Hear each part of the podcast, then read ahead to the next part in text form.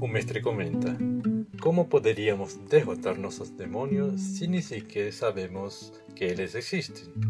Seríamos capazes de superar a ignorância apenas nos fingindo de sábios? A primeira das quatro nobres verdades do budismo afirma que a vida é insatisfatória e que a dor e o sofrimento são inevitáveis. Quem poderia negar essa verdade? Reconhecê-la configura o início da sabedoria. Mas, Norberto, o que, que são as quatro nobres verdades? Uh, sim, sim uh, acompanhando aqui as quatro nobres verdades, seria a verdade sobre do sofrimento, né? A verdade da origem do sofrimento, a cessação, né? A verdade da cessação desse sofrimento. E depois o Buda fala uh, sobre o caminho que leva à cessação desse sofrimento, né? O, o, então, o primeiro é deparar o primeiro a primeira verdade seria eh, reconhecer a existência do do que foi traduzido como sofrimento, que a Isso. vida está é cheia de sofrimento. Exatamente. A segunda seria então a segunda seria a origem, né? Quais são quais ah, são as causas? Causa. As causas desse sofrimento, é, dessa insatisfação. E o terceiro? O terceiro seria como cessar esse sofrimento, como é, o Buda nos ensina o caminho para para conseguir uh, cessar esses sofrimentos, né? Que existem que existe esse caminho para cessar o sofrimento. E o quarto seria? E o quarto ele mostra, uh, na verdade ele fala primeiro, ele troca, né? É, primeiro ele fala sobre a cessação, depois ele mostra qual é o caminho para essa cessação, né? Correto. Correto. Lembra do, do quarto, o caminho óctuplo? É, peraí, vamos lá. Compreensão, compreensão correta. Ah, compreensão certo? correta. Na verdade, é, ele, ele lista como compreensão correta, depois ah. sim o pensamento correto. Ah, tá. Depois Segundo a fala, a fala correta. Terceiro, fala ação correta. Ação correta. Ação correta. É, meio de vida, depois da fala ação, depois o meio de vida correto. Depois, Quinto. o esforço correto. Uh, o sétimo é a atenção correta e atenção. o último é a concentração correta. Oito caminhos. Que seria praticamente uma vida ética com moral, né? De como, ah, como sem dúvida, né? Porque quando a gente é, coloca aí é, essa sequência do, do caminho para a cessação do sofrimento, a gente começa a perceber, não, Paulito, quanta coisa a gente deixa uh, de cessar sem a compreensão correta, né? Uh. Inclusive ele fala mesmo uh, no, no, no, no, no ensinamento das quatro nobres verdades, né? Que apenas o Uh, apenas o nobre, por isso que se chama uhum. nobre verdade, né? Apenas os nobres vão entender a, a, verdade. A, a, verdade. Os ignorantes não conseguem, né? É, e quando o ignorante no sentido dele falar, não ignorante é, de não saber ler, de, de, escrever, é ignorante do não entendimento dessas verdades, né? Desses fatores do, do é, falta de conhecimento, falta da informação. Falta literal. da informação, exatamente. E ele cita mesmo, somente uh, os nobres, né, entenderão e conseguem compreender essas verdades e contemplá-las, né? O ignorante, ele não consegue compreendê-la. É Agora, o primeiro... é chamado de nobre. Tá. E o primeiro de tudo, então, é sobre é, reconhecimento da existência de sofrimento na vida. Certo. E... Mas seus cachorros? Você tem três cachorros maravilhosos. É sofrimento isso? Ah, em que medida? De, olhando para qual ângulo do Buda, ele chama isso de sofrimento, né? É tudo uma relação de, de, de causa, na minha percepção, de causas e efeitos, né? Eh, se eu conseguir contemplar essa relação uh, com os animais uh, no momento em que isso uh, não vai existir daqui um tempo, em, no uhum. momento em que uh, eu não passe a depender dessa relação para que haja felicidade Uhum. Aí sim eu acredito que não seja sofrimento, né? uh, quando, principalmente o apego, né? Uh, nós falamos muito sobre o apego.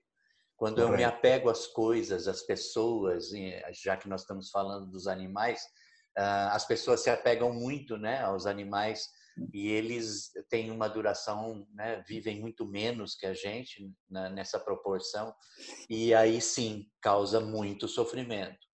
É preciso entender essa relação, né? Claro, porque eh, o assunto do, da palavra semanticamente sofrimento foi traduzido para o inglês suffering e daí que todo mundo traduz como sofrimento, mas a palavra original dukkha, pelo que entendi, é muito além de sofrimento. Não é só, é praticamente descontentamento que a vida traz, é, a circunstância de viver, a existência em si, ela, ela cria, ela, é, ela está conformado, a estrutura da existência é que tem um componente que é um descontentamento. Sim.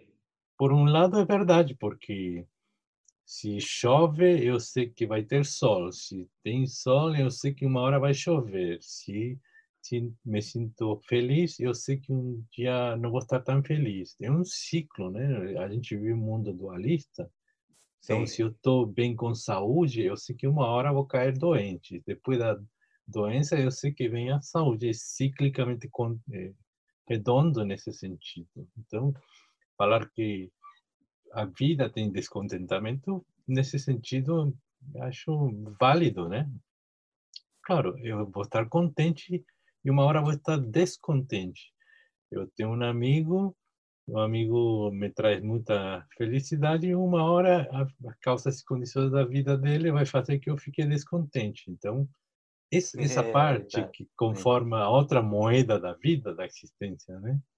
E claro, descontentamento para poder contrastar né, a existência do que a gente procura, que é a felicidade. Igual que o dia, a gente sabe que que, que é o dia? Ah, dia eu sei que é dia porque existe a noite. Imagina um exemplo, pessoa que mora no Polo Norte e Polo Sul, onde seis é. meses ao longo do ano é completamente de dia e outros seis meses completamente noite, né? O pessoal lá não fala bom dia, boa noite. É.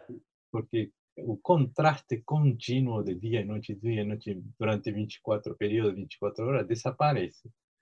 Então, eh, eu acho que nesse sentido, não sei se dá para entender a analogia, eh, acho válido falar que a vida está cheia de sofrimento porque a vida está cheia de felicidade também. O seu cachorro, na hora que morde você, na hora que faz o cocô fora do, do local que você eh, treinou tanto, você fica magoado, machucado. E essa é a parte que faz eh, a outra cara da moeda, né? Da, da felicidade que os seus cachorros trazem em você. Tem um descontentamento né? E isso é a outro lado da moeda que parece ser. Eu entendo que por isso eh, Buda tenta explicar, ou tentou explicar, por que, que nós temos tanta frustração, tanta eh, eh, descontentamento na vida. À medida que a gente vai envelhecendo, sentimos mais pesado esse lado da vida, não é? Os filhos vão embora, o dinheiro vai acabar, a saúde vai acabar, é, no envelhecimento, acho que o sofrimento ele aumenta no sentido de, se não compreendermos essa ilusão, né? Correto. Porque se nós compreendemos a forma, inclusive eh, ele fala sobre um tratado de uh, chama Tratado de Visão do Meio, que uhum. as, nobres, as nobres verdades são ponto de passagem, né? Entre ah, a ilusão e a iluminação. É, essa nossa passagem, se nós compreendermos todo esse caminho, inclusive você falou um deles que é o envelhecimento, né? Uhum. Uh, ele fala sobre os sofrimentos de nascimento, envelhecimento, doença, né? morte, a perda de um amor, uh, ser odiado, desejo não realizado e os escândalos que também nós podíamos uhum. é, comentar. Mas isso uhum. é uh, um ponto de passagem, né, entre ilusão claro. e iluminação. quando não são compreendidos, persiste, a gente fica no apego, né? É, a gente persiste no apego da, da, do, do, reino da ilusão, do, do, da, do samsara. Se a gente compreende, aí já é um passo para alcançar a iluminação, né? Agora, é, um ouvinte poderia perceber, mas qual, qual é a importância de falar algo tão evidente? Qual, por que tanta importância de olhar para aquele lado do descontentamento da vida? Por que fazer ênfase né, desse lado? Porque Buda disse, olha, a vida está cheia de descontentamento ou Sim. sofrimento, mas por que fazer ênfase?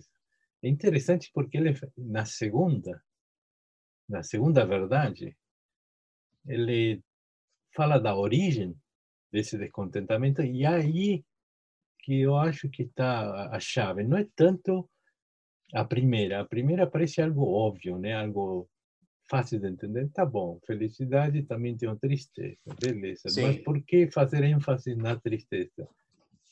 Porque a segunda não é verdade, que fala da causa do descontentamento, a causa do sofrimento, é, é o grande lance no budismo que atrai tanta gente, porque eu acho que naquela época, 2500, 2600 anos, não foi tão explorado e hoje é muito é, é, bem explorado pela ciência, né, psicologia, e que vem através do, do olhar é, de um iluminado daquela época, porque outros não poderiam ter esse tipo de habilidade, né? Mas falar para todo mundo, olha, a causa do seu sofrimento é seu constante desejo, né? Você... Ele fala sobre os venenos, né? A cobiça e a raiva e a ignorância, né, Paulito? Uh, na segunda, uh, essa verdade da origem do sofrimento, que seria, que estaria na cobiça, na raiva e na, e na ignorância, né? Uh, por isso que esses venenos fazem com que você continue na, esse, nesse forte apego né, eh, às fontes da ilusão, exatamente por causa da cobiça e por causa da raiva e a própria ignorância, né, do não conhecimento. Que alimenta nossos desejos, desde o mais mundano e mais simples até o mais complexo. E, e, e esses três está constantemente alimentando nosso desejo, que no fundo é o quê? De manter nossa identidade, nossa existência, eu acho que quando Buda se depara com essa verdade, eh, imediatamente eh, ele se transforma. Eu acho que a partir desse momento ele se transforma, ele se ilumina.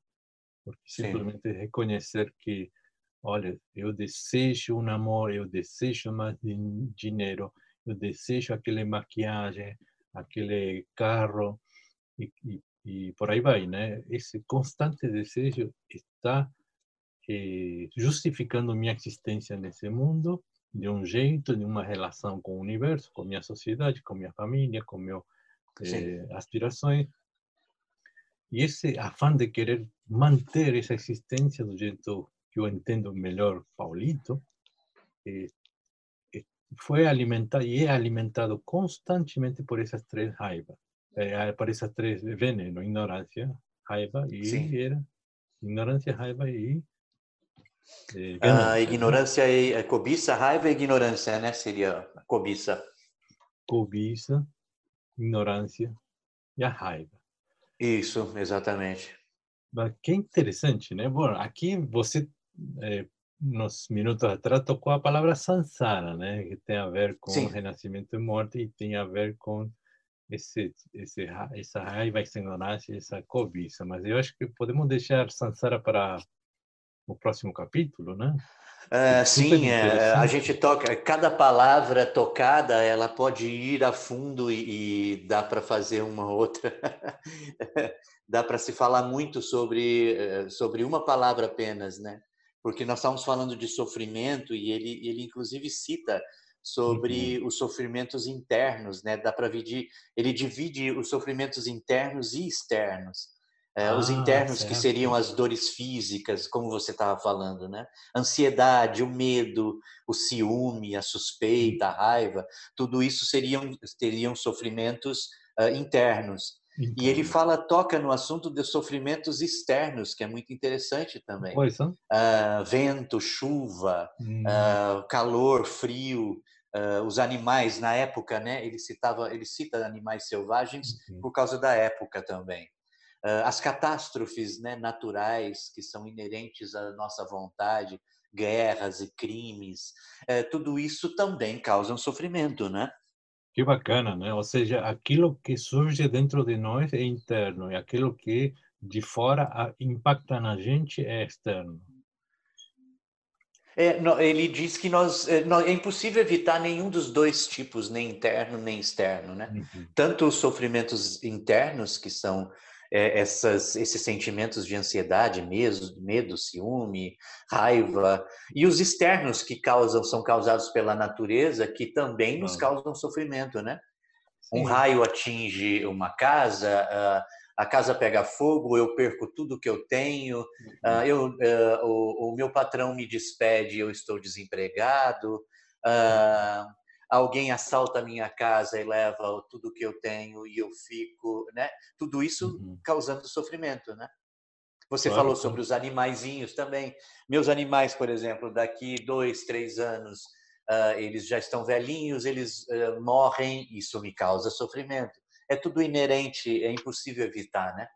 Agora, que interessante, olha, vamos supor um hipotético caso. Entram dois ursos gigantes na sua casa desbarado, quebra tudo, né? Destrói sua casa inteira, come sua geladeira, quebra tudo, seu, seu TV, seu TV de 48 mil polegadas, seu iPhone 38, destrói tudo e vai embora, né? Aí você fica com um sofrimento, uma raiva impressionante, mas ficou ali, porque são dois animais gigantes, dois ursos. Agora, eu, eu te faço a seguinte pergunta: mas se não fossem dois ursos e eram duas pessoas, dois seres humanos, malandros, bandidos, é. entraram, é. fizeram o mesmo estrago, roubaram e foram embora. É. A coisa não fica pior? Na cabeça. Então, lembra que eu questionei você que às vezes eu, eu fico achando de que os animais estão no patamar errado, os humanos, os humanos deviam estar no, no, no, no, patamar inferior, porque o animal ali, com certeza, ele está entrando porque ele está com fome, né? Porque ele sentiu uhum. o cheiro de alguma coisa que o atraiu, um odor, e ele não entrou ali para te fazer mal, né? Provavelmente ele entrou ali porque ele estava com fome ou por curiosidade. Agora você cita o ser humano, né? Uh, ele entrou ali por, uh, porque ele queria entrar, né? Ele entrou Tinha ali intenção. Por, por intenção, por má uhum. intenção. Então, é, é, é, o ser humano não devia estar no reino inferior, não, Paulito? Bom, vamos, vamos primeiro lembrar um pouquinho os cinco reinos que o Buda, Buda descreveu para os ouvintes, porque é muito interessante, né? O, é. budismo fala que tem cinco realidades. É, lá embaixo existem é, o inferno, né? Sim. Depois existem os fantasmas famintos, depois os ah, vegetais, sim. animais, o ser humano e os devas. Lá em cima, acima da gente estão os deuses. Isso. E coloca de novo os animais inferiores, e aqui você está questionando ou fazendo uma pequena reflexão que, eu, olha, eu até concordo em certo... Se você olhar por alguns ângulos, é. eu sinto que os, até as plantas os vegetais são muito mais bodhisattva que o ser humano, porque é verdade. Quando analisamos tá a natureza, são seres realmente superiores, né? Porque eles estão procuram estar em harmonia. Correto. O animal só mata por fome, ele não mata uhum. por prazer. Ele mata porque ele está com fome, né? E uma uhum. coisa depende da outra, uma coisa está totalmente ligada à outra. E os, o, o, ser humano, a, gente percebe que ele é exatamente no caminho contrário, não, Paulito? Mas por algum motivo, é, é, na liturgia existe o ser humano como é, seres mais evoluídos, acima de animais. Seres evoluídos, exato. Pela... Né? É. E conforme os ensinamentos, quem atinge a iluminação é mais provável que sejam seres humanos e os superiores, os devas, os deuses lá em cima, porque Sim. justamente nós temos a capacidade cognitiva de, de, controlar nossa intenção para poder quebrar o ciclo de nascimento e morte, o samsara. Né? Mas essa parte técnica, eu acho que a gente podia também deixar para outro capítulo, porque é muito interessante. é muito interessante, é verdade, é um tema interessante. Mas voltando o que o miolo do nosso nosso episódio de hoje é, seria que nós estamos na, ter... terceira na terceira nobre a terceira nobre verdade é o caminho, a cessação. A cessação do sofrimento, exato. A cessação. Do... Você, como é que você encara a cessação do seu sofrimento, Norberto? Boa pergunta, hein?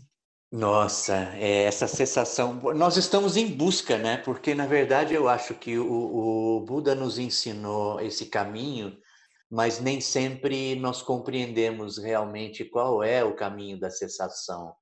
Porque é, é, é tão momentâneo as, as nossas emoções e, e a maneira como nós queremos as coisas aí eu cesso essa, esse sofrimento e logo em seguida se abre uma outra porta com um outro desejo, com uma outra vontade, uh, mais uma cobiça, uh, mais uma inveja, uh, mais uma raiva, como você disse, o animal fez cocô onde ele não devia, então eu já criar karmas negativos o tempo todo. Uh, eu acho que a, a, o, o, Buda fala sobre essa cessação que seria o mesmo que o nirvana, né? Um estado que não pode ser descrito por meio de palavras, né? É, é algo que está além da cobiça, além da raiva, além da ignorância, além do sofrimento. Uh, essa cessação, ela ela não tem, ela, ela além da distinção né, entre o que é certo, o errado, o Correto. que é o bem, o que é o mal, o que é a vida, o que é a morte, é um, é um tema bastante complexo, eu, eu acho, e profundo, né? Se eu cesso... Né? Oi? Que você tem as três, os três venenos, né? Sim, e exatamente. A forma, a, o caminho centraliza-se em atacar a ignorância, a, a cobiça e a raiva constantemente. E esse constantemente. exercício é duríssimo. Muito, é muito difícil, não? É. Bom senso. E olha que nós estamos sempre, mesmo na prática, né?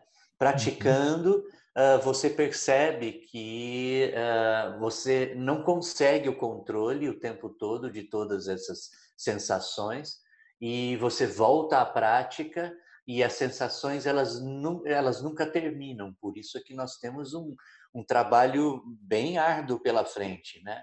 A prática ela precisa ser muito intensa.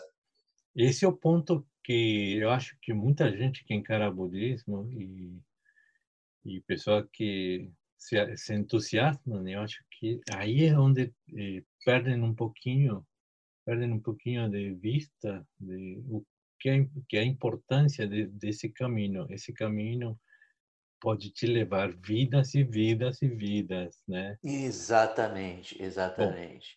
Bom, de novo, tecnicamente, vida, vida, vida, a crença do renascimento e pós-vida é algo que a gente deve tocar em, no próximo episódio com o renascimento, porque deve ser muito novo para muita gente. Mas eu acho que muita gente que encara o budismo ele não se depara com com esse pequeno fato. Sim. Ele mesmo disse que você vai se iluminar, sim, logo na frente, sim. com as causas e condições, se você constantemente ter presente esses três venenos, ou seja, a origem do, do sofrimento e estar penitente, diligente, praticando, é. Por isso que ele pede, é, na verdade, ele pede a prática de tudo isso na quarta nobre verdade, né, Paulito? Que é o caminho que nós citamos, que são os, uh, os caminhos óctuplos, os oito caminhos, né? A nossa prática, ela precisa, na minha opinião, no, na, na, minha visão, é, nós precisamos sempre estar atento, eu acho que até fazer uma colinha e pôr na parede, uh, de sempre estar atento a essas, esse caminho óctuplo, porque é por, é, é, o Buda diz que é por onde a gente vai conseguir uh, causas e, e condições de cessar esse sofrimento. É claro que não é de um dia para o outro e às vezes nem de uma vida para outra, né? Isso demora assim um tempo, mas nós precisamos é, entrar nesse caminho, né? Praticar. Não adianta conhecimento sem prática. Já dissemos isso muitas vezes, né? Às vezes nós vemos muitas pessoas com um conhecimento muito profundo, mas você percebe que não há prática e ele pede o, o, o, o no caminho óctuplo a, a prática né, da compreensão desse pensamento, da fala, dessa sua ação. É preciso estar muito atento o tempo todo, não? Que tal, Norberto, se a gente encerra esse episódio, você lembrando a gente do, do Nobre Caminho Alto? É, eu acho que precisamos ficar atento a esses oito, oito caminhos, né? Primeiro, a compreensão correta, né? Eu preciso compreender perfeitamente quais são esses ensinamentos, porque também precisamos tomar muito cuidado é, ao desviar a, a atenção e a interpretação para o ensinamento que não está correto, né? A partir da compreensão, eu, eu tenho o meu pensamento correto. Okay. Depois do meu pensamento, a minha fala o tempo todo, né? O dia todo, nós precisamos okay. estar muito atento a com quem nós falamos, é, qual é a, a urgência de se falar ou a urgência de se calar também, né? Porque falar é, é ficar quieto, né? Eu posso falar sem dizer uma palavra, é uma ação também correta. Depois da fala, ação, né? estar sempre uh, com a ação correta, meio de uhum. vida correto, muito importante. É importante uh, se eu não se eu não procuro esse meio de vida correto, como é que eu vou conseguir os outros caminhos, né? Claro, claro. Esse esforço todos os dias, esforço. que é o sexto caminho que ele cita, a atenção correta e por último uma concentração correta muitas coisas nos desviam do, do, do caminho, né? A concentração correta ela é dificílima, mas ela é muito importante. Valeu, Norberto. Então, até a próxima, que será Renascimento e Morte. Renascimento e Morte, ótimo. Muito bom, Paulito. Um grande abraço.